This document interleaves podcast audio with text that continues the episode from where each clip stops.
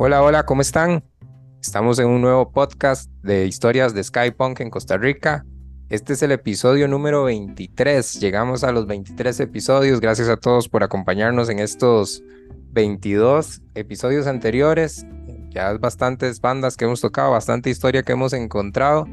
Agradecerles a todos por estarlos escuchando. Sé que muchos vienen ahí de uno en uno. Entonces agradecerles a todos por, por la escucha. Les recuerdo que estamos aquí gracias a Skapunk de corazón.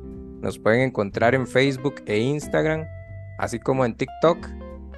Y este, también les recuerdo que en nuestra página web tenemos información del podcast. Tenemos el podcast directamente para escucharlo. O también pueden encontrar un playlist en el cual vamos enriqueciendo música de las bandas que vamos teniendo cada semana. Entonces, ahí está ese playlist. Este, esta semana ya agregamos canciones de los invitados que tenemos el día de hoy, que la verdad nos, nos alegra mucho por los invitados que tenemos y ya vamos a comenzar con ellos. Eh, darles la más cordial bienvenida Adrián Poveda y Esteban Rodríguez de la banda Continental. Muchísimas gracias por, por querer estar acá y por acompañarnos en esta tarde. Hola, hola, mucho gusto y muchas gracias por invitarnos, de fijo. Sí, muchas gracias Gregory por el espacio. Eh, como siempre, eh, siempre valiosos todos estos espacios eh, que sumen ahí a la, escena ¿no? del rock. Sí, anteriormente, bueno, en el episodio, en uno de los episodios anteriores, fue de los primeros, estuvimos a, a Esteban hablando de Seca un poco y en ese episodio habíamos hablado un poco de Continental, queríamos meterlo dentro del episodio, pero también, bueno, Seca llevaba mucho espacio de qué hablar y queríamos también hacerle uno exactamente o preciso a, Continental porque creíamos que, era muy rico todo lo que podíamos hablar e inclusive ingresar a, Adrián para que también nos hablara mucho. Puesto que Adrián y, Esteban, los dos, inician con, con la banda, y bueno, ¿qué tal si nos, nos empiezan a contar cómo es que se, se organizan ustedes dos para, para empezar a, crear esta banda Continental? Yo quería mencionar primero que antes de, antes de tener una banda, digamos, eh, ambos estábamos, yo estaba en Seca y Adrián estaba en Mosca y ahí fue donde nos conocimos, digamos, en, en la segunda mitad de los noventas, 96, 97, tal vez 95, no sé. Y entonces ahí nació una amistad, digamos, que nos, que nos ha acompañado hasta el día de hoy, eh, que va más allá de la música, y la música ha sido como el soundtrack de nuestras vidas, pero digamos que nos encontramos como, como inquietos, como jóvenes inquietos en esa época, y este, digamos, antes de, antes de tener una banda juntos, pues obviamente era una cuestión más de, de, compartir. Yo estuve durante la grabación, eh, cuando algunas partes de la grabación de Mozca, cuando estaban grabando, Adrián estuvo presente desde el primer EP, eh, siempre estuvo presente desde en la grabación o, o, en postproducción o en algo. Y, y ahí va generando pues una amistad una amistad y no solamente amistad, sino como ya el rollo de trabajar juntos, como tratando de mejorar todo el mundo eh, y podría mencionar a otras personas alrededor, pero digamos que trabajamos en, en hacer música y como apasionados en, en, esto. Y yo diría que, no sé si Adrián está igual que yo, pero la antesala, digamos, de Continental y de todo esto es los psicópatas, pienso. No. Pues sí, yo lo veo como eso y como el seca acústico, que en ese momento yo estaba de, pues de guitarrista de, de seca de hecho, en esa época grabé en varios discos, pero era como un, o sea, no era integrante, sino era como, di, nada más era alguien que siempre estaba ahí con ellos y además vivíamos en, el mismo, en la misma casa también. de la familia. Eh, sí. Eh, fuimos vecinos primero, porque como estos más siempre tenían eh, apartamentos como Bailán de Turrialba y siempre vivían en San José, yo siempre, o sea, siempre sabía dónde vivían y así, y en un momento nos tocó vivir eh, juntos. De hecho, esa foto, la de Continental, la de la portada del adiós, es tomada en la, en la yo estaba llevando un curso, unas clases de fotografía análoga y, y lo tomé en la madrugada antes de irme como a mi turno nocturno entonces esa es la calle principal de, de Curridabat, la que va hacia la galera, digamos, pero viendo hacia San José, que nosotros vivíamos ahí en la pura calle, en el puro frente de la calle.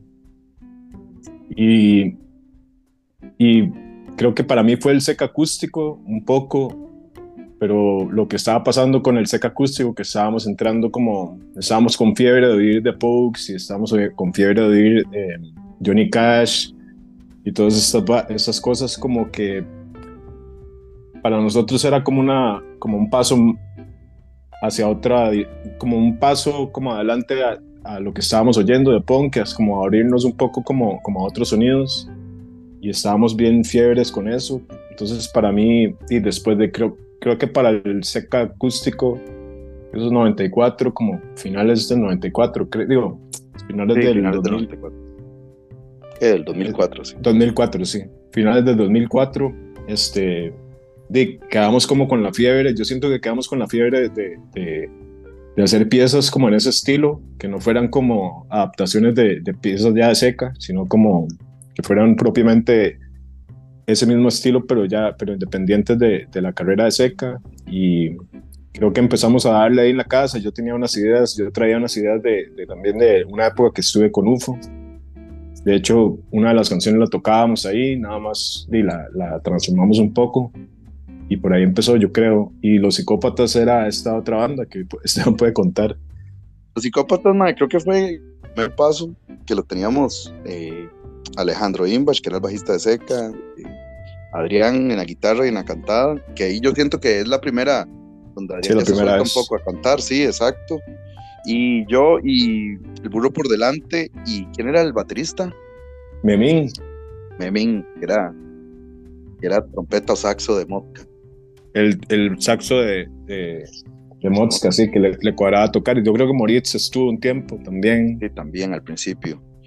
Y, y, lo que hacíamos con eso era covers, básicamente ya tirando hacia el rockabilly, lo que dice Adrián, ¿no? Rockabilly, más country.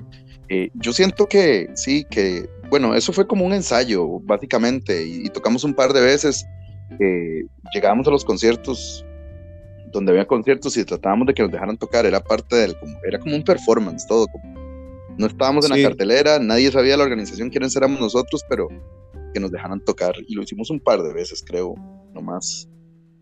Pero yo siento que la experiencia que fue que Seca graba el, el, América Va, después graba el Cantar Opinando, y esa experiencia de grabar un acústico por solicitud de Radio U, que eran sesiones acústicas, como que ahí nos dejó ver que estábamos como un poco para más. Y yo también siento, Gregory y Adrián, yo siento que también una, un, un paso más adelante, digamos, de, yo sé que ahora hay como mucha onda del, del el post-punk, ¿no? Que ha sido como ha tenido como un, fuerte, ¿no? Como, como, siempre la gente tratándose de salirse como del punk tradicional.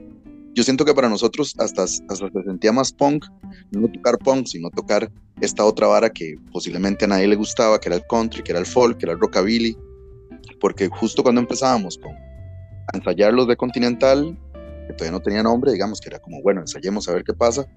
También, por ejemplo, en esa misma época estaba eh, Tony Cuchillo haciendo los cuchillos, ¿no? Haciendo otra cosa, un poco rockabilly con, con Soros. De hecho, de hecho, ahora que lo dice, en un momento ensayamos, o sea, pre-cuchillos y, pre-continental, íbamos a hacer una banda con Tony, que era, que era esa nota, y fuimos a ensayar varias veces ahí con Tony a la casa, a la casa, a, la casa de los cuchillos, y al final de ahí como que sí nos gustaba lo que estábamos haciendo, pero digamos, Tony no podía dejar de sonar como a surf, y nosotros no, puede, y nosotros no podíamos dejar de sonar como a, esa otra cosa que estábamos eh, tratando. Entonces al final decidimos como que no, en ese el momento que estaba Moritz, Moritz era el baterista. Y, Moritz se queda con Tony. Se queda con, Tony y hacen los cuchillos y nosotros de ahí nos vamos y hacemos Continental, pero también yo siento que veníamos, nosotros somos de, éramos muy admiradores de Joe Stromer también y de Clash, y de Clash ya tenía ese elemento de, rock and roll y de rockabilly y de como música de raíces un poco. Entonces creo que también fue una de las cosas que nos, nos hizo irnos por ese lado. Y eso, eso les quería preguntar, si fue como, como del momento de que estaban grabando con, con Seca el, sesiones acústicas y toda esa parte, o si ustedes de verdad traían una afinidad muy a ese, a ese tipo de música y ya este, dice, dio la oportunidad y empezaron a, formar la banda, o, o fue más... Sí. sí fue un poco de todo, sí. Fue una suma de cosas. Creo que el punk en sí está muy conectado con esa primera onda de, de, rockabilly y de rock and roll como puro, como hasta como los looks y todo. Uno oye, digamos, éramos muy fans de Social Distortion y Social Distortion ya andaba como por, por eso, por esa nota, como medio Johnny Cash, medio rockabilly. Entonces como que yo siento que... Mike Ness. Sí, Loquillo también nos gustaba mucho, pero todas estas eran como unas un montón de figuras de punk que, que después como que se movieron hasta a esta otra cosa como el roots de rock and roll y creo que nada más fue como el camino que nosotros tomamos. También, o sea, que es algo muy del punk, como estar, está muy ligado como esa, esa primera escena de rock and roll a lo que después pasó en el 77, digamos, 75. Sí, sí muy a lo New Dolls o también, digamos, Ramones, el primer disco, que en realidad es porque tiene distorsión, pero es un, es un, es un disco de rock and roll, digamos, sí, que está más ligado a eso. Chuck Berry, eso, ¿no? Sí. Ahora, bueno, ahorita vamos a hablar un poquito de lo que tienen grabado e inclusive tienen un último lanzamiento que están eh, ahí como promocionando, ¿verdad? Pero en estos días grabé con, con Checo Araya de, en otro prisma y me decía, yo nunca había visto a, Continental en vivo. Dice, y me llevé una sorpresa enorme porque son demasiado buenos o suena demasiado bien eh, en vivo. Entonces yo creo que es una experiencia que hay que, que, hay que llevar, ¿verdad? Decía él, eh, es, es, una banda que hay que ir a ver. Pero normalmente este, Continental se ha manejado como un poco, tal vez no tan ¿qué te digo? No, no se ven tantos carteles de, Continental, sino que lo han manejado tal, vez un poco más. Ha sido escabrosa la vida de Continental, sí. Ha tenido, sí, eh, yo creo que eso que esa lectura que estás haciendo es, bastante real. Siento que en este momento, bueno, no lo digo yo solo por, por, por, por lo que estás diciendo, sino porque lo puedo notar. O sea, eh, eh, decidimos hace algún tiempo siempre hemos estado con la fuerza de meterle a Continental, pero hemos tenido tantos proyectos eh, nosotros como músicos que a veces no nos, no nos hemos enfocado. Y siento que en esta, por ejemplo, yo lo que te decía el otro día, en este momento de mi vida creo que estoy más enfocado en Continental que en Seca. No, no verlo como algo negativo, pero sí de que estoy, estamos eh, tratando de, de pues, afilar el cuchillo, ¿no? De que suene bien y eso. Pero sí ha tenido una vida eh, Adrián lo resumía el otro día un poco, y tal vez Adrián no puede explicar. Eh, al principio, no sé por qué razón, pero nunca fue como. O sea, era prioridad, pero a la vez no. Como que nos empujaban a, hacer cosas. Creo que fue una gran.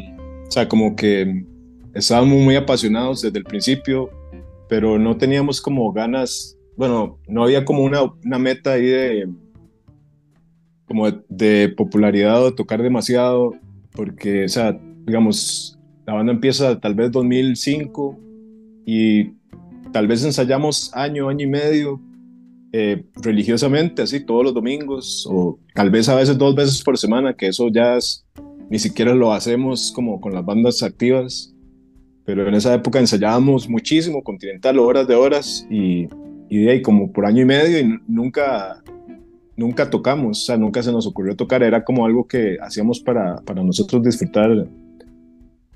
O sea, y, nos íbamos y nos pegábamos y como un fiestón ahí y estábamos entre compas y como que veíamos música un rato, le dábamos tal vez como cuatro horas de ensayos de Continental, por ahí cosas de secas y ellos ocupaban eh, ensayar para algún chivo, pero siempre fue como una pasión como sin, no, sin esperar como demasiado eh, de vuelta.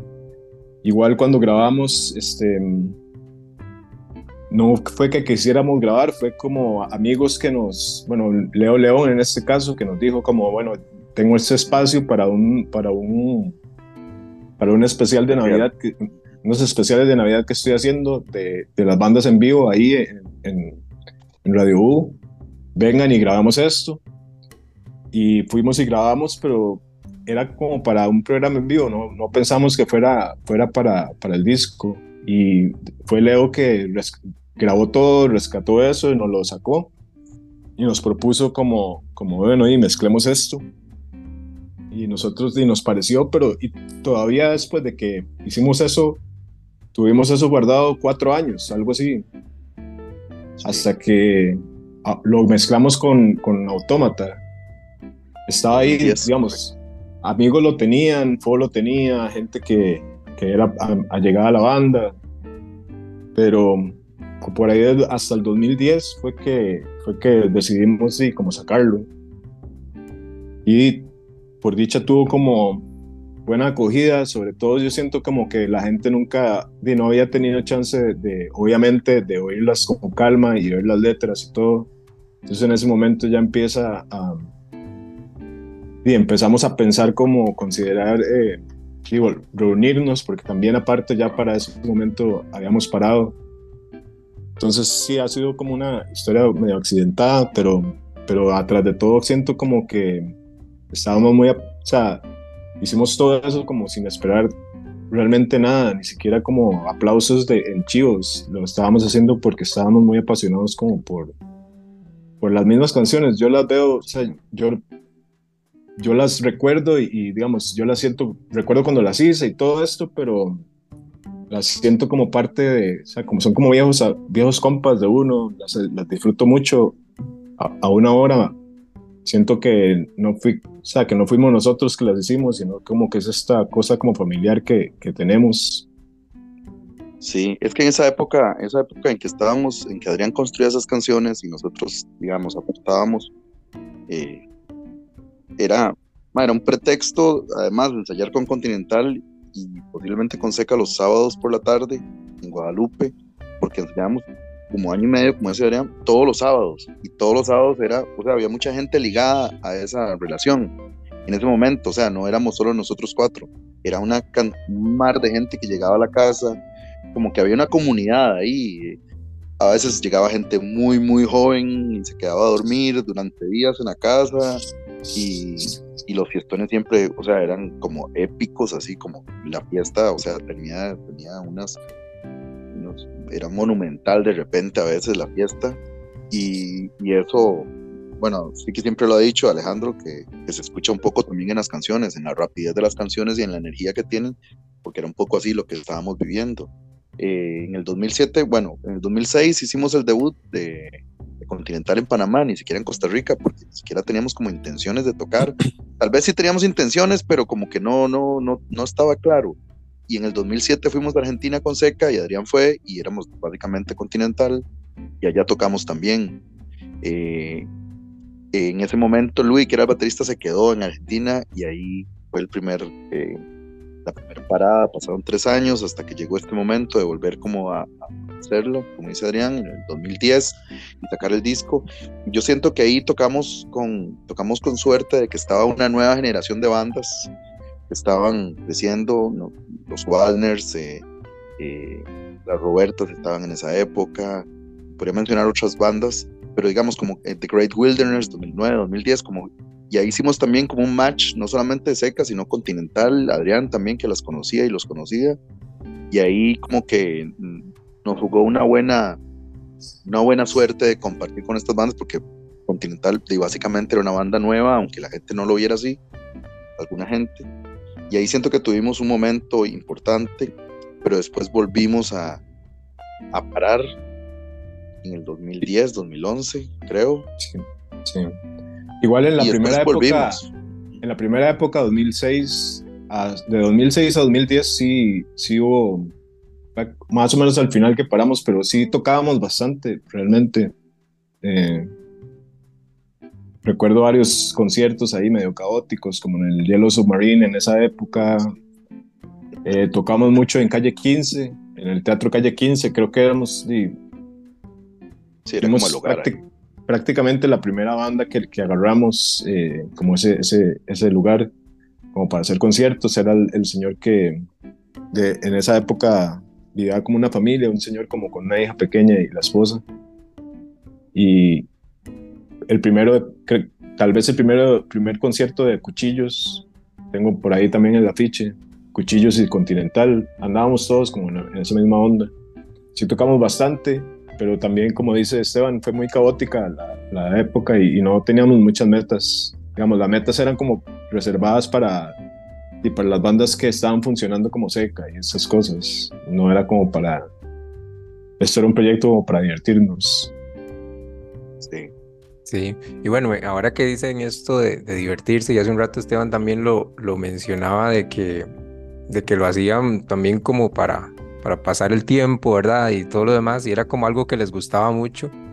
Me imagino también que es muy bonito de poder tocar otro ritmo, ¿verdad? No sé, al, hacer algo completamente diferente, porque bueno, este, los dos han estado en la música, no sé, 20 años o algo así, ustedes me corrigen. Y, y tal vez llegar y hacer hacer algo completamente diferente es bien rico y tal vez ahora lo que decía Esteban, de que tal vez ahora le están poniendo mucho más fuerza a Continental, tal vez es porque Seca ya es un, un, hijo muy, muy consolidado, digamos, o un, hijo muy maduro. Y bueno, más bien este Continental viene a ser algo completamente diferente para ustedes y algo tal vez innovador. Sí, yo creo que las, las dos bandas pues por supuesto, y, las bandas de Adrián también, Mozca, digamos, también, que volvió hace, hace algún tiempo también y con muy buena energía, grabando canciones y así. Eh, yo siento que todos los proyectos están en diferentes momentos de su historia.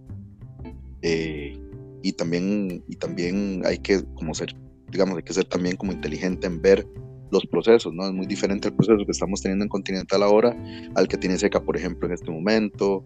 Eh, sacamos disco, ahora estamos más bien como en, otra, en otra sintonía también de banda.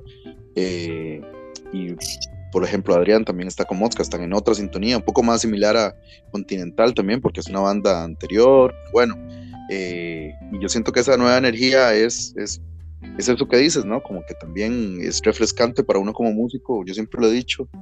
Por ejemplo, el hecho de no tener que cantar todas las canciones no nada más tocar la guitarra también para mí es súper refrescante y porque puedo poner en práctica otras cosas que no hago o que no que no es que no pueda hacer, pero digamos las tengo reservadas para Continental en vez de para Seca, por ejemplo, arreglos, solos, eh, otras, otros acompañamientos, digamos, que también creo que eso es parte del, del enriquecimiento de uno como, como músico, no sé, como, como ser humano en realidad, creo que va más allá de solo ser artista, sino esa, esa parte creo yo que, es, muy importante. Y, con esta nueva energía de Continental, con esta canción que nos sacamos hace poco, La Piedra, eh, creo, que es, que es un poco eso también. Eh, no, creo que de cierta manera estamos aportando, aportando como esa otra riqueza de otras músicas y otros sonidos que tenemos en la cabeza.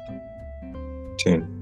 Igual sí, yo, yo después de esa primera, después de esa segunda época de Continental, que yo, como 2010, justamente yo también, ya dejé, dejé de tocar, ya en ese momento ya no estaba tocando en seca, ni estaba tocando punk realmente, y cuando para y Continental yo empecé como mis otros proyectos, que es como Monte, y eso duró, bueno, todavía lo tenemos, pero uno, el baterista vive en, en, en España, entonces sí, como que eso empezó desde el 2017.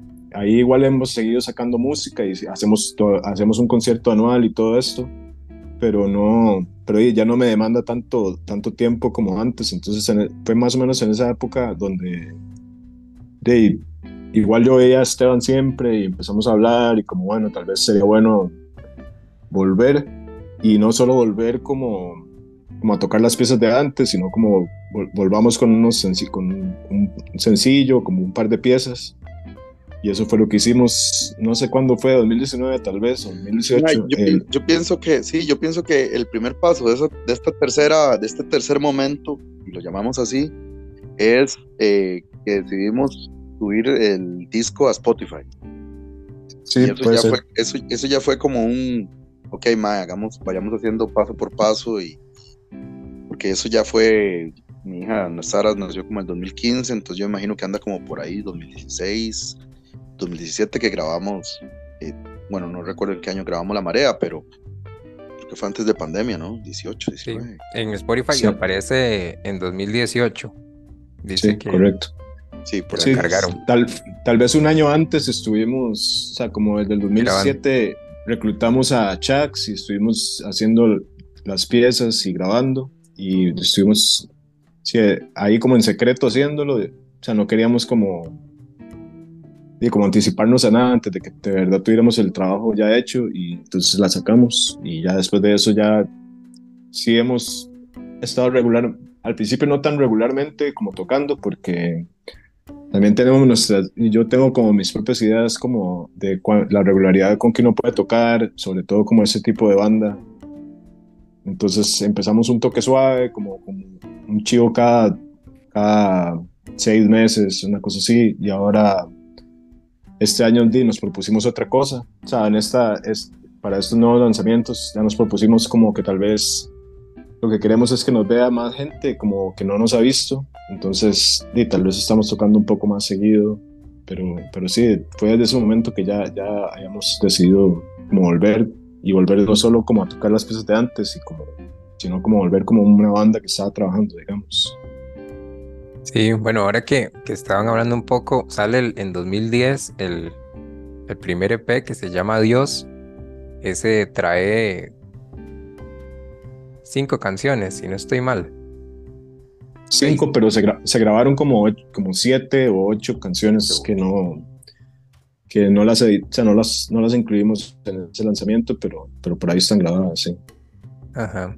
Después, bueno, es esta canción, este sencillo, La Marea, que, que se graba por ahí 2017 o 2018.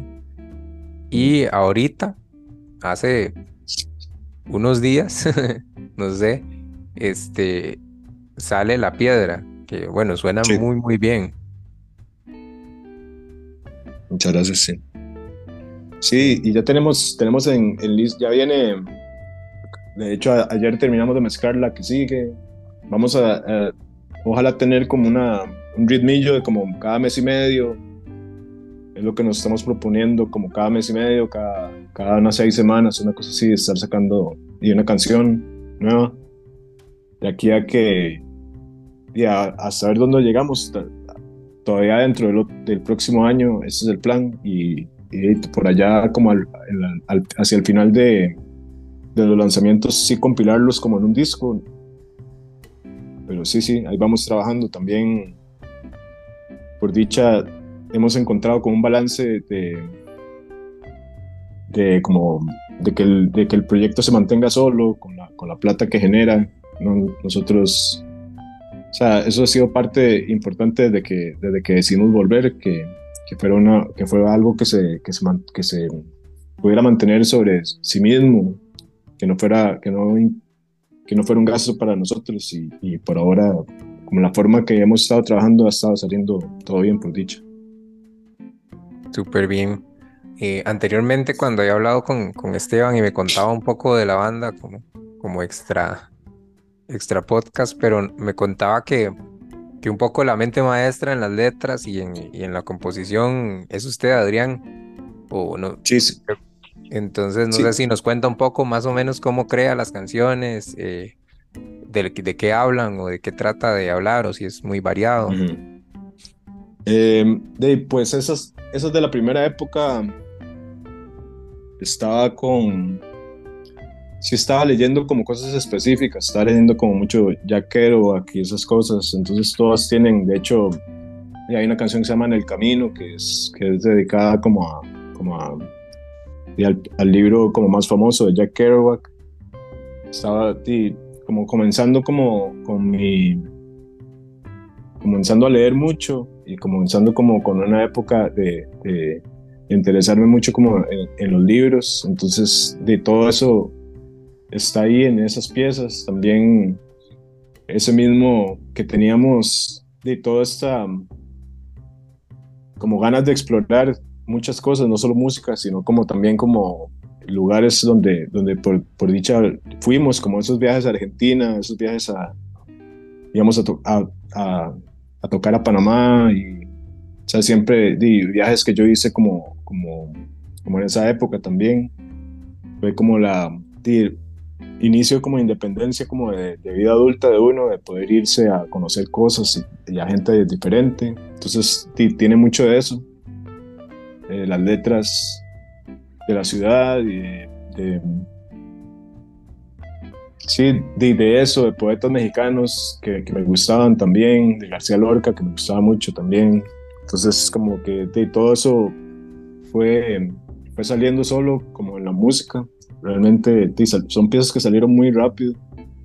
Tenía como muchas cosas guardadas, supongo, en ese momento. Y fue como mis primeros, mis primeras como veces que, que escribía. Entonces tenía esa pieza, Las mismas calles, fue la primera que escribí, como en esa, en esa época. Y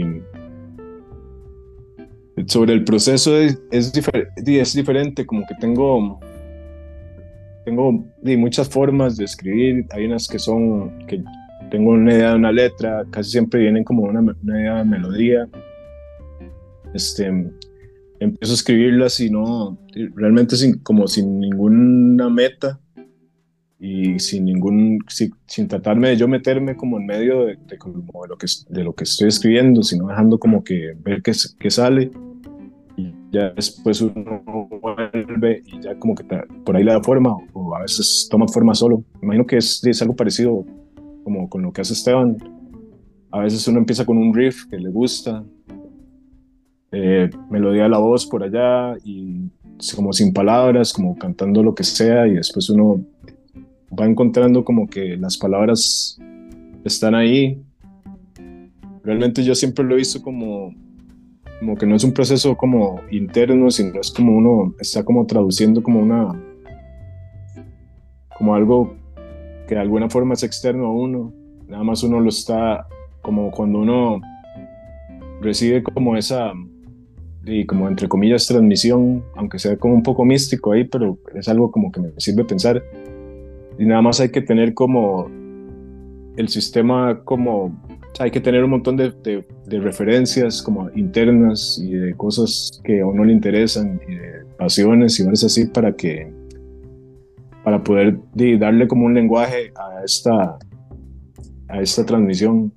Entonces por eso es que a veces no las veo mucho como como bueno esta es mi pieza o eso es lo que yo escribí se lo escribí para tal persona o tampoco empiezo como nunca como con un objetivo, como voy a escribir sobre tal cosa y tal otra, sino como dejo que pase solo y después uno nada más y trata de como rendirle como el mayor de, como respeto como a esa a esta idea que, que vino y tratar de, de, llevarla y que crezca sola y que llevarla como a que ya que a la forma que, que, que ella quiere tener realmente. Pero sí es, es, como, es, es, un poco difícil saber. Nada más dejo y a veces las, las mismas canciones van, van como revelando como el significado de pasar el tiempo. Yo ahora digo esas piezas y, y entiendo otras cosas que no, que no, que tal vez en ese momento pensaba que, que decían y no, o sea, van tomando unos significados diferentes también. Y también depende del, del que lo escuche, puede entender cosas diferentes. Sí, también esa es la idea.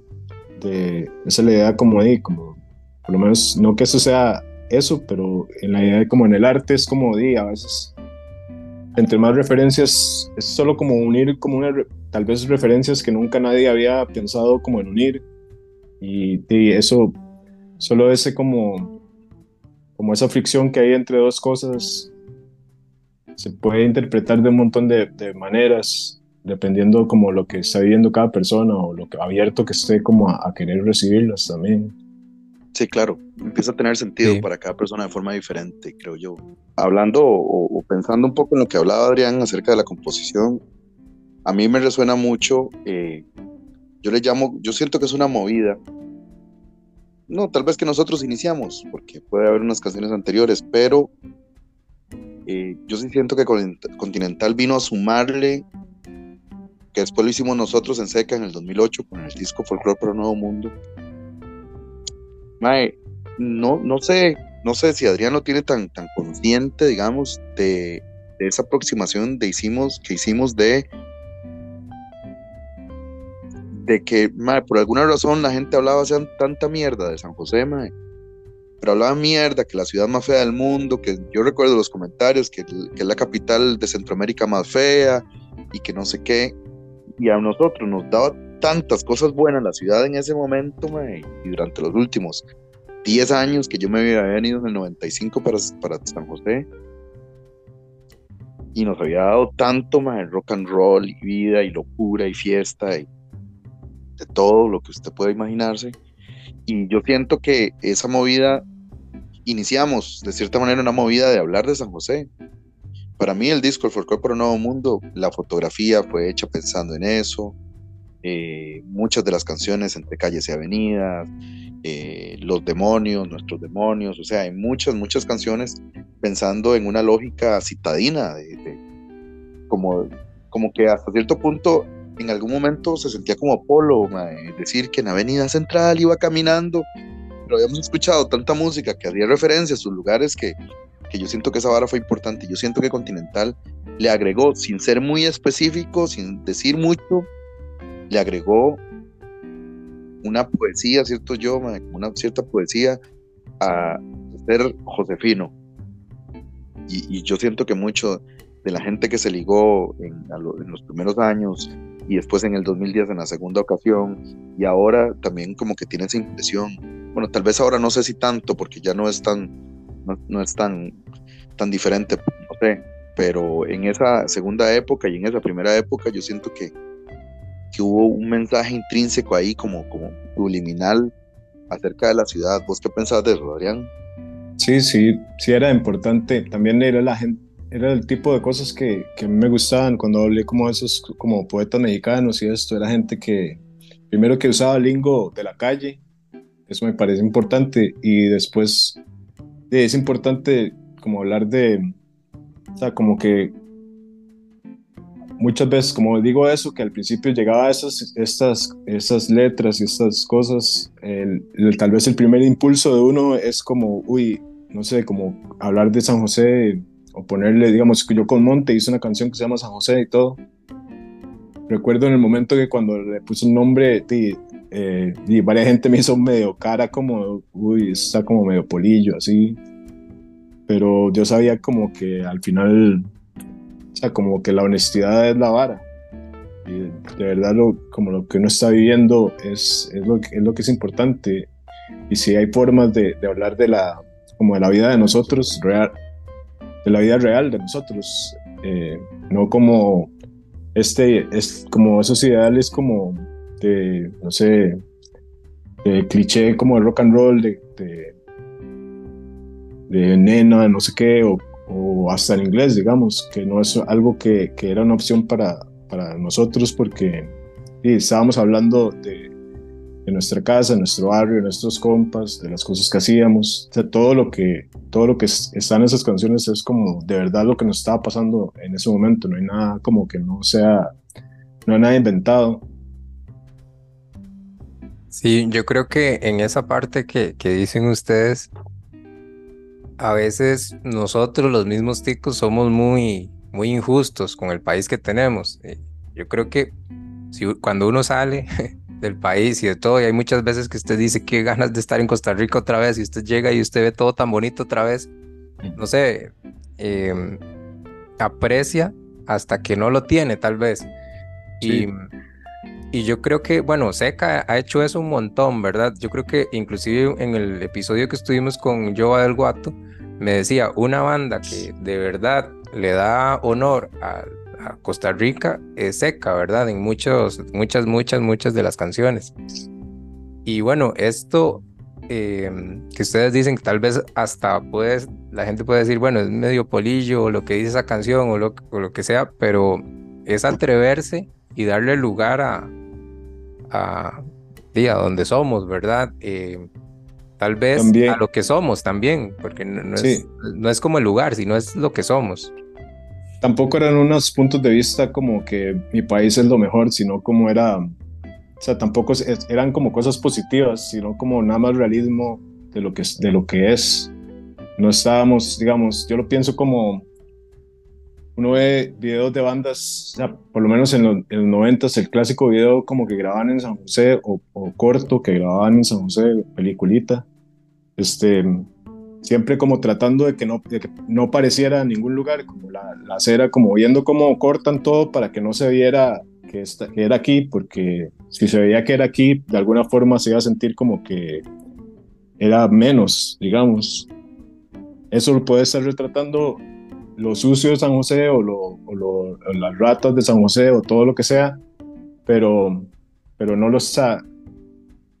Nosotros, digamos, Seca con sus videos y nosotros lo que queríamos era no cortar como, como no, no querer que pareciera otro lugar, sino como de hablar honestamente del lugar de, de, aquí, digamos, de lo malo que tiene, de, lo, de, lo, de la vida que nos saca también, hasta lo toanis que tiene y lo, y lo que le hemos sacado entonces como no es como un panfleto como de Costa Rica lo mejor, sino como Costa Rica tiene su propia personalidad y su propia historia y es mala y es bueno y la ciudad, o sea, después en el camino uno va encontrando eh, gente aquí como, como este autor Sinatra que habla como de los barrios, también en, un, en una forma un poco como inocente tal vez, pero pero siempre nos ha interesado como ese lado y además de que Esteban y yo somos bastante como aficionados de la historia local y sabemos bastante historia.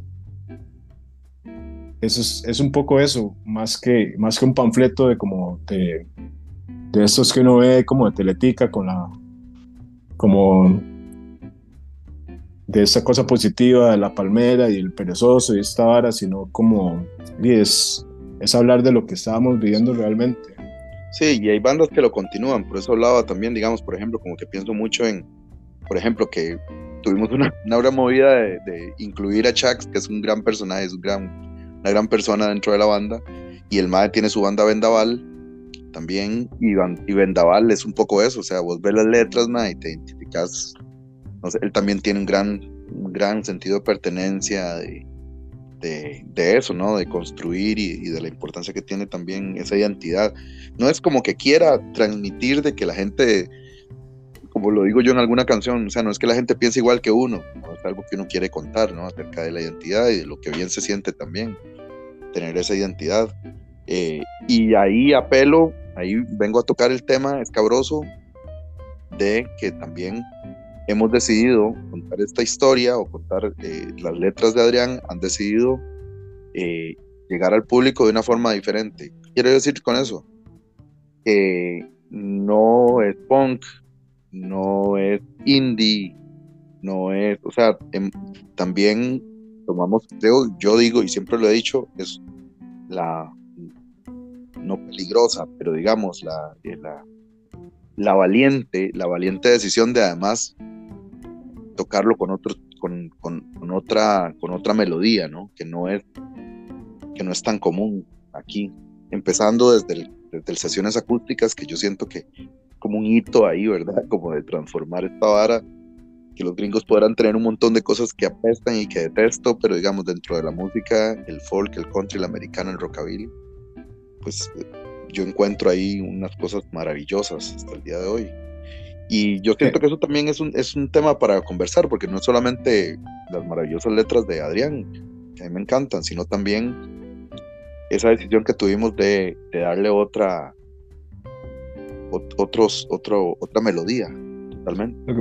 Que igual si uno se sabe averiguar y sabe cómo oír música y es tan fiebre como, como uno ha sido, también uno sí se va dando cuenta que, que esta música, como concebida como americana y viene como de, esclavos como en el sur, de mexicanos subiendo con guitarras, de, o sea, todo eso es como, o sea, uno no se puede poner eh, como a, solo a, pensar en un momento de la historia de, de, cierto género o de cierta cosa, porque el folk este viene de 1800 principios de 1800. Son ritmos que, que se oyen en Latinoamérica también. En Latinoamérica lo que teníamos era como esos zambitos y esto también em, cuando se africanizan se convierten en algo tuanis, pero también vienen de estos, y estos 3x4, estos vals como europeos, medio mal tocados, como con una cimarrona, pero son, terminan, siguen siendo vals como europeos, entonces como que uno, si uno se pone como a, a, hilar fino, así como de dónde viene esta cosa, si es como está bien que lo toque, está mal que lo toque, no termina como en nada, porque todo, todo viene de una misma fuente. Y nosotros y también este nada más es como una pureza de, de, género lo que estamos persiguiendo y pero ahora de piezas nuevas que poco a poco se han ido latinoamericanizando hay cosas que suenan como Tex-Mex más o menos como medio como banda mexicana cosas con acordeón que estamos haciendo. Siempre hemos tenido como esos elementos como latinoamericanos. Caifanes siempre ha sido importante para mis letras también. Entonces, está ese elemento como que es algo que no se toca aquí normalmente, como algo como, como, country, pero igual se toca punk, digamos, y el ska es jamaiquino y el otro ahora, o sea, no, termina uno en nada si uno se pone a... Si uno se pone a ver de dónde vienen las cosas y si es correcto o no tocarlas, nada más es como lo que uno le cuadra tocar. Exactamente. Y bueno, y esa parte, usted hace las canciones y las, las va montando, pero di, atrás tiene, cuando llegan a, montar todo, digamos, o a, unirlo con los demás músicos, di, pues tienen músicos de mucha calidad. Y, y yo quería aprovechar como para preguntarles exactamente quiénes son los, los integrantes de la banda. Bueno, ahí somos, bueno, yo, Adrián Poveda, bueno, Esteban, guitarra, Chax, que es el que también tiene vendaval, él venía de, también estuve en Exponja tocando bajo, es un, alguien que... Y era una persona que siempre fue eh, como allegada a la banda de esa época. Ya cuando él entró a ensayar ya se sabía todas las piezas y se las sabía mejor que nosotros y todo, que las tuvimos que refrescar. Después Alejandro Imbach, que eh, comenzó siendo el bajista de Seca toda la, la, mayoría de su, la mayoría de su tiempo. Y después él se fue para para Sudamérica, a vivir un tiempo y varias cosas. Y volvió como tecladista, ahora está tocando teclado. Y, el, y Neno, que es baterista, ese es el, último que ha entrado. Este, Neno viene adaptado, viene de un montón de bandas de, y siempre también era importante como, como que fuera un viejo amigo de nosotros. También un viejo de la edad de nosotros que ha pasado por las mismas cosas de, chivos que nosotros en estos como 20 años casi. Entonces, di, como un mae que di, ya que estuviera bien callejeado, que también para todos ha sido un, un momento, di, como un acostumbrarnos a tocar esta nueva, este nuevo género como ya bien tocado, como al volumen que hay que tocarlo, con, con la fineza que hay que tocarlo. Entonces eso ha sido bastante retador para todos, pero ha sido Tonis también. Sí, realmente yo creo que ahorita inclusive, eh, bueno, yo siempre soy bien positivo en, en, ver, en tratar de ver que el movimiento underground un poco, mm, yo siento que en este momento va bien, o sea, va poquito a poco, ahí va creciendo un poco. Y se han empezado a ver bandas volver, como por ejemplo Motska, que yo feliz el día que tocaron la primera vez estaba como loco. Pero hay muchas bandas de inclusive de otros ritmos que empiezan a, a volver y empezar, o tal vez sí estaban tocando, pero tocaban muy periódicamente, o sea, pasaba mucho tiempo para que tocaran y ahora están tocando más seguido inclusive se ve que se van uniendo un poco los ritmos, que también di, hablábamos en muchos episodios de que a veces los nichos están como muy cerrados. Y bueno, si es un chivo de punk, solo es punk, o si es un chivo, o si acaso es ska, se le une. Pero el tratar de unir otros ritmos, ¿verdad? Eh, hace que, que todo sea un poquito más bonito y haya más apoyo de, de, diferentes personas. Sí, eh, lo que pasa aquí es que la realidad es que también somos, no somos tanto de población, de, tanta densidad de población, entonces de, la gente más bien yo siento que representa mucho y va sale bastante y va a los chivos que puede ir, pero y también a veces depende del año, de que está lloviendo, de muchas cosas, hay momentos en que va a caer. Yo siento que la vuelta de, de, muchas bandas también es porque ya ahora es poco más fácil grabarse y tener equipo y todo es un poco más accesible, por lo menos a la época en que, en que nosotros crecimos que siempre estuvimos guerreando ahí, pero, pero también la gente ahora tal vez ya tiene, su, tiene un salario, ya se puede comprar equipo, tal vez siente que la pandemia también les dio mucho, tal vez mucha gente analizó que, que lo que lo hacía feliz era, otra, era hacer música con los compas, sin, sin tener unos objetivos ahí demasiado como de ser famoso o esas cosas. Siento que y tal vez por eso se ha visto toda esta vuelta. Eso fue un poco la experiencia con Motska. De yo, de, yo por mucho tiempo no quise como hacer eso porque estaba ocupado con mis cosas, estaba con Monte, estaba con, con Continental y esto. Pero por allá de, me hacían falta mis compas de, con los que crecí en el cole y me pareció que era lo, de, no tenía nada, de, además toda la gente que había toda esa época nos había dicho que, tocáramos y entonces de después de ahí como justo en pandemia fue que decidimos como tal vez deberíamos tratar así y de todo ha fluido súper bien y ha sido súper súper tuanis como reconectar con estos compas del cole también exactamente. Yo creo que sí, la, la, pandemia trajo mucho eso y es buenísimo lo que decís porque la gente reflexionó mucho. El, ese encerrón, ¿verdad? Yo creo que le hizo un reset a la gente y empezar a ver lo que, lo que de verdad lo movía. Y a veces, como decís vos, eh, cuesta un poco, digamos, porque a mí me pasa de que yo no puedo ir a todos los conciertos, y, o sea, inclusive me cuesta mucho ir a conciertos porque, por, tal vez por la agenda que tiene uno, o por, o por muchas cosas, ¿verdad? Pero siempre sigue ahí, unido, y apenas pueda va a un concierto y todo, pero a veces es difícil de que, como decís vos, es un país pequeño y, y que todo mundo vaya a todos los conciertos. Y uno le pide eso a la gente y pues es, es complicado que, que se pueda lograr, pero por dicha yo siento que ahí, ahí va poquito a poco. Otra cosa que les, que les quería preguntar o, consultar es eh, como en qué, bueno, ya ahorita me hablaban un poco de lo que están trabajando, que quieren sacar un sencillo ahí, eh, si, si tal vez nos cuentan un poco más de, de qué, qué, han pensado o si tienen planes, muchos planes o, qué, qué vienen en Continental para el que quiera seguir la banda. Sí, bueno, este, como decía Adrián, ahora es un momento, hemos venido, sí, bueno, con, con la idea, ¿no? De, trabajar un poco más fuerte, más fuerte en el sentido de por lo menos tener algunos objetivos claros. Eh, hace hace una semana, semana y media, un par de semanas tal vez, eh, sacamos un nuevo, una nueva canción que se llama La Piedra, eh, en un proceso de grabación que fue muy interesante, eh, propuesto por Adrián de grabar en vivo, de grabar un poco más como en sintonía de nosotros como, grupo, como esa, esa experiencia, ¿no?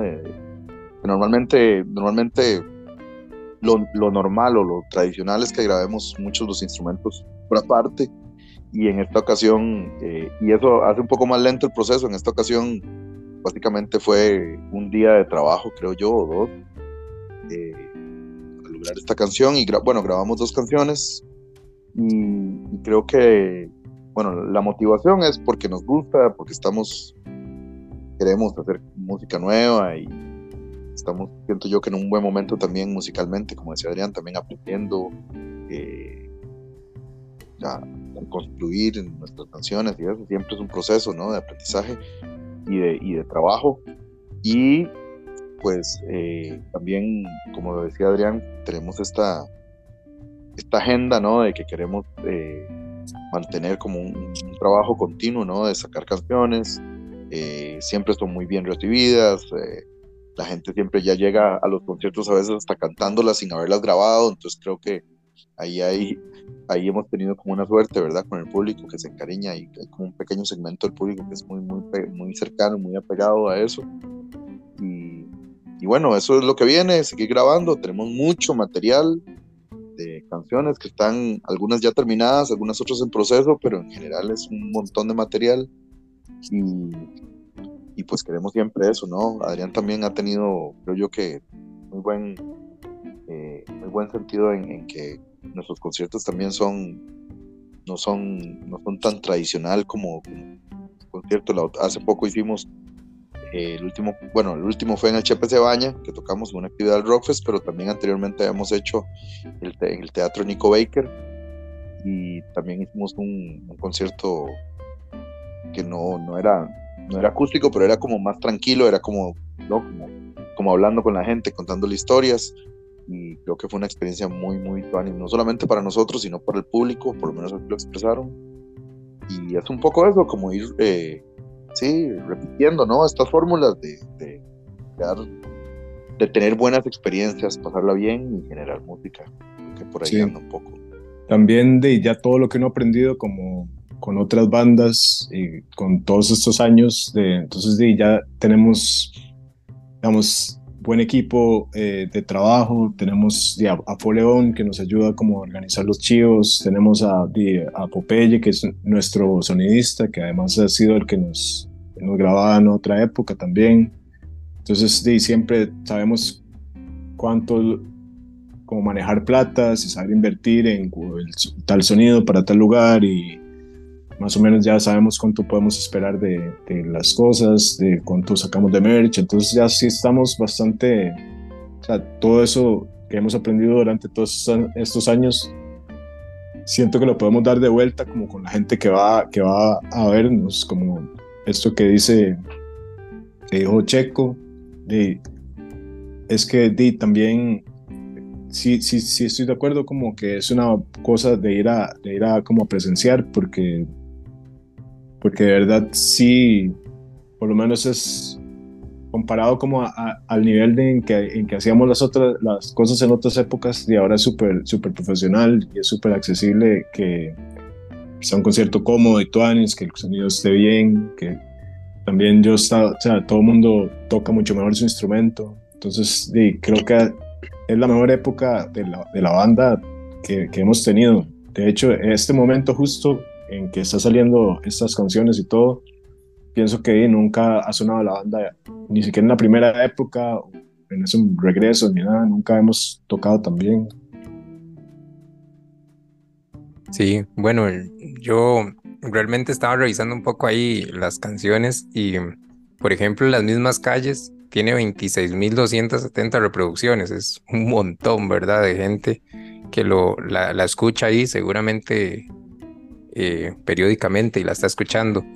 Pero en eso de que hablaban de la de la experiencia que se lleva la gente cuando, cuando va a escuchar a Continental, yo estuve investigando y bueno, realmente no fue ni investigando, fue que me, apareció ahí la información o un video que me encontré y me gustó mucho y mm, bueno, Adrián, usted toca dos instrumentos a la vez y canta, entonces esa experiencia debe ser buenísimo, pero también la dificultad, eso quería llegarle, ¿verdad? La dificultad de, tocar la guitarra, también se me olvida el nombre del instrumento de...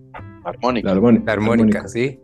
Y de, bueno, luego después cantar, ¿verdad? El aire, todo, todo debe ser muy difícil. Es, es más fácil de lo que parece. Eso, eso siempre lo, eso viene desde, desde todas las épocas y no sé, por como están hechas las armónicas y todo, no, no, es tan, no es tan complicado. Y lo que yo estoy tocando también, pero sí es como algo, sí se siente como, digamos, como ir a ver algo en vivo, como que acústica, como la forma en que hacemos los arreglos, hay mucho silencio en la música que, que hacemos, hay mucho espacio y tiene eso, eso especial que sí, tal vez uno no, no todos los días puede, puede oírlo como un chivo, sobre todo nosotros que venimos de la escena como punk. Y, y la armónica siempre, siempre es algo como, es como un buen truco de tener, porque siempre, digamos, no es como un truco, pero uno sabe que en la primera pieza, en la, en la parte en que suena la armónica es donde todo el mundo como que ya se va a meter en la vara, entonces uno, son cosas que uno también puede empezar a saber cómo manejar los tiempos, cuando, cuando mete tal canción, porque tiene esa parte armónica, o, todo esto, uno es la escuela como que uno va, como que uno va haciendo como con los años, supongo. Claro, y eso nos pasaba, eso nos pasaba también cuando, cuando tocábamos con, con trabajo Ah, sí.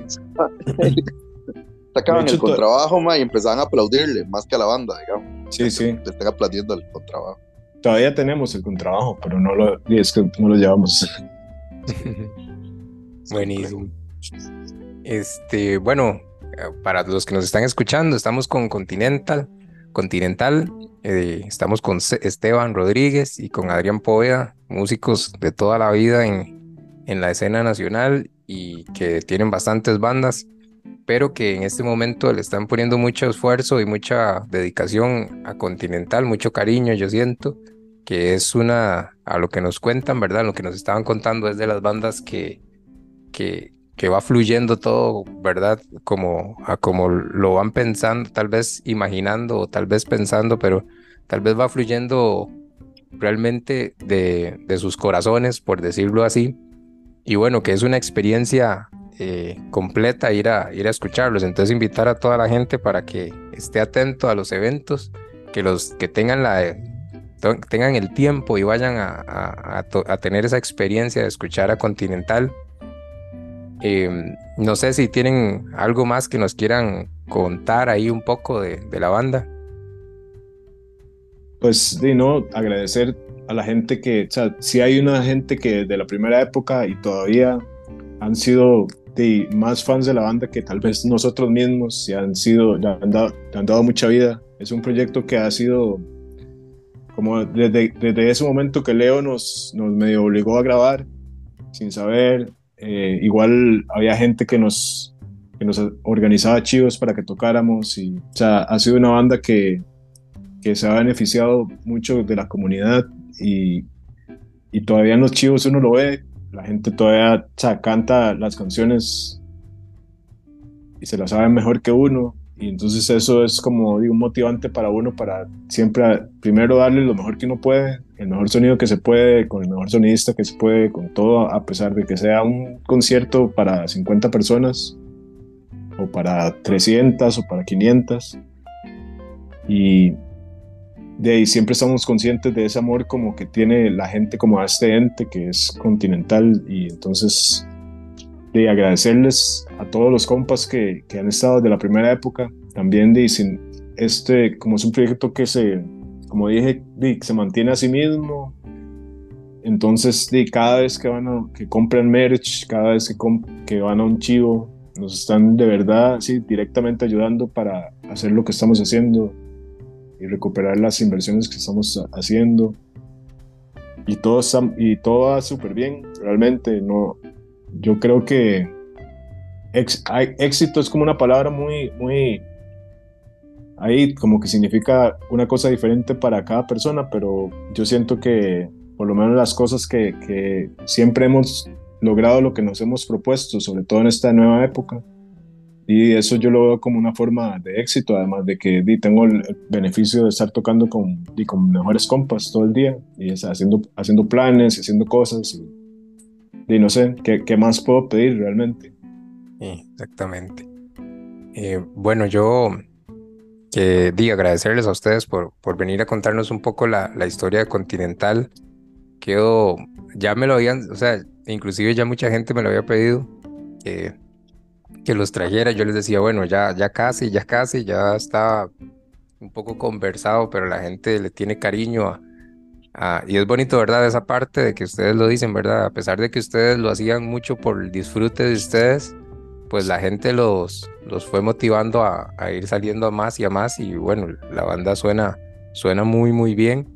Eh, tienen gente muy profesional eh, con ustedes, bueno, ustedes y los demás que están en la banda y eso hace un sonido mucho, mucho mejor. Eh, yo quería preguntarles a ustedes dos por la experiencia, ¿qué consejo le podrían dar a alguien si, si quisiera armar una banda? Tal vez alguien que, no tenga mucha experiencia.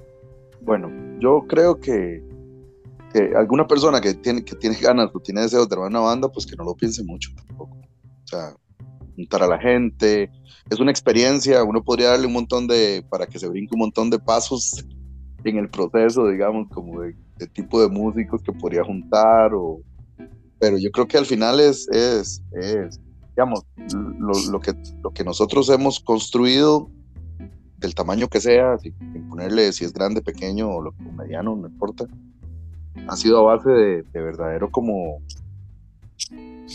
no sé, como, o sea, como que es algo real, o sea, es un, es un, es una, un amor o una pasión a la música que va más allá de, que va más allá de cualquier otra cosa, o sea, eh, y, de continuar, eh, se da uno muchos golpes, hay, hay muchos, eh, a veces, a veces que también es un, es un problema, ¿no? Imaginarse demasiadas cosas y demasiadas, como, como, meterse esa película hollywoodense, ¿no? El éxito de una banda, yo creo que, primero que todo, quitarse eso y hacerlo porque, hacerlo por la razón correcta, que es por la pasión y, por, por, el amor a la música. Yo pienso que cuando alguien empieza a hacer una banda con ese sentido, por pura deseo personal, sin buscar, y todo bien con que busquen, si quieren buscar éxito, si quieren buscar reconocimiento, si quieren salir en fotografías, o en las revistas, o en las televisoras, pues todo bien también, ¿no? no pero creo que cuando uno he aprendido ahora eso que decía Adrián con Continental y lo he aprendido también con Seca, es que cuando uno no busca como algo específico, sino más bien como hacerlo bien y hacerlo con pasión, por, amor a la música, repito, creo que los, lo que recibes a cambio es, pues, siempre, va a ser, siempre va a ser muy honesto, siempre va a ser muy bueno y positivo. Creo que hay una gran, gran cantidad de, de, de guerras, cuando uno forma una banda hay un montón de guerras que tienen que y de combates que va a tener que enfrentar y que hay que pasarlas y hay que vivirlas y hay que y a veces no funciona y a veces hay que empezar de nuevo y a veces hay que cambiar de ritmo musical y a veces hay que cambiar y todo yo siento que todo el proceso todo el camino eh, el, lo que decía Adrián del éxito el éxito es el camino no llegar a algún lado. Entonces yo creo que, que, más, más que pensarlo y más nada es sí, yo pienso que yo de mi lado, yo pienso que es poco un proceso de conocerse a uno mismo y la gente que la gente que quiere tocar es como un poco, es casi, o sea, no lo, es como inevitable, ¿me entiendes? Uno no puede, o sea, ¿cuántas veces uno ha dicho como, bueno, se ha llevado golpes o ha dicho como desilusiones o cosas o y también uno, gente que toca música tal vez más sensible de la cuenta, con ciertas varas, pero al final es una vara que si uno se conoce a uno mismo no puede evitar hacerlo, entonces mejor no ponerse como, como algo que uno siente naturalmente, este, nada más hay que hacerlo y ya. Y después también les diría que las bandas que están empezando, eh, si toquen con, toquen con varias gente, no, digamos, no pongan eh, sus proyectos en las manos de, o sea, que tengo que tocar con, digamos, yo siempre he tocado con, con, con Esteban, que ha sido un gran compa mío, pero él también tiene sus proyectos, él nunca pararía solo porque yo no toco con él, entonces, o sea, si, si todo el mundo es, entre comillas, reemplazable, sobre todo al principio, o sea, no dejen que que cualquier problemilla los detenga o cualquier persona como con actitud tal vez no negativa, pero como que tal vez no está listo para, para, ese, para ese viaje, como que los detenga. O sea, tienen que, eso es como un, uno va acompañado, pero es un viaje como personal que hay que, hay que ser como asertivo con lo que uno hace y hacer las varas como por uno. Y ese otro, y en esta época como que es tan importante como... Eh, redes sociales y como tener una marca personal y toda esta vara y como fama y todo. Más bien yo siento que la música es un descanso de, o sea, y, los procesos creativos son un descanso de esta presión de ser famoso y de ser como conocido y que la gente, de tener que opinar en todo, son como, siguen siendo tal vez, tal vez opiniones o puntos de vista, pero internalizados y compartidos diferente que hace que sean un poco más, de, más vitales como para, para, hasta como para la sociedad, que alguien que está solo como creando contenido como sin, sin pensarlo mucho. Entonces sí, les diría eso. Súper bien. Bueno, yo, yo, yo creo mucho con lo que decía Esteban también. de que a veces nos ponemos metas muy grandes, eh, como, eh, creo que es parte de la vida o parte de, también de, las, de la persona, ¿verdad? A veces nos ponemos metas muy grandes y si no logramos esa meta que teníamos presupuestado, que habíamos planeado, pues sentimos frustración y hay un montón de cosas o sentimos que no tuvimos el éxito, pero a veces el éxito son pequeñas cosas, son el tiempo que pasó, los, el momento que se vivió, lo mejor músico que soy, eh, muchas cosas que pasan en el momento, pequeñas cositas, son parte del éxito, pero a veces nos ponemos metas tan grandes que, que a veces es difícil de, lograr y a, a veces nos frustramos un poco y también con lo que decía Adrián, pues la sinergia que hay que tener con las personas que, que uno va a tener la banda, ¿verdad? Porque eh, hay que tener mucho, bueno, con, en estos episodios me he dado cuenta mucho de eso, de lo que me han dicho muchos músicos, es de que, bueno, al final una banda es como, como un trabajo, ¿verdad? Como un equipo de trabajo y si no todos van para el mismo camino, pues no se llega a ningún lado. Entonces, eh, es poner muy bien esa parte y, y, tener claros todos para dónde van para, para poder lograrlo. Pero bueno, eh, muchísimas gracias también por los consejos, Adrián, Esteban. Yo creo que son demasiado, eh, demasiado rica la información para cualquiera que esté en este mundo, ¿verdad? De la música, porque yo creo que muchos de los que estamos metidos en, o que nos gusta esta música, que tenemos pasión por, por la escena underground, sea cual sea el género, pues no solo vemos la música como escucharla, sino como también crearla. Eh, yo no soy músico, pero, pero a mí me encantaría crearla, ¿verdad? Entonces, eh, creo que eso aporta mucho a, la gente que está. Y bueno, ya para terminar, y agradecerles muchísimo a ustedes dos por, por el tiempo, eh, por sacar el tiempo de venir un ratito a conversar con, con nosotros quiero desearles lo mejor eh, con Continental y con todas las bandas que tienen, eh, como músicos y también como personas en todo lo que hagan en la vida, pues que les vaya muy bien. Y aquí tienen un, un amigo que, que está ahí para, para siempre, lo que necesiten, pues aquí estamos con, con las redes, igual con el, con el podcast. Entonces, eh, las puertas abiertas y muchísimas gracias por, por habernos acompañado. Gracias a vos, Gregory, por el, por el espacio. Sí, gracias a la gente también que escucha, que creo que eso también es un componente importante. Agradecer quien haya quien se haya quedado aquí esta hora y resto escuchándonos. Pues la verdad es que sí, se llegó hasta este punto. Muchísimas gracias. Y nada, eh, eh, seguir trabajando, eh, cada uno desde su lugar. Así que nada, muchísimas gracias. Sí, muchas gracias y gracias por invitar y gracias por di, esos trabajos eh, son los que van aportando poco a poco a que, a que la historia quede como clara para todo el mundo y como que se vaya, esté como en la conciencia de todo el mundo. Es un esfuerzo de, de, todo, de todos, este, como ese tipo de programa, los libros que saca FO, las cosas, fanzines de, de, de ¿cómo se llamaba este tema de que bueno, hay un mag que sacaba fanzines, sí, subsuelo.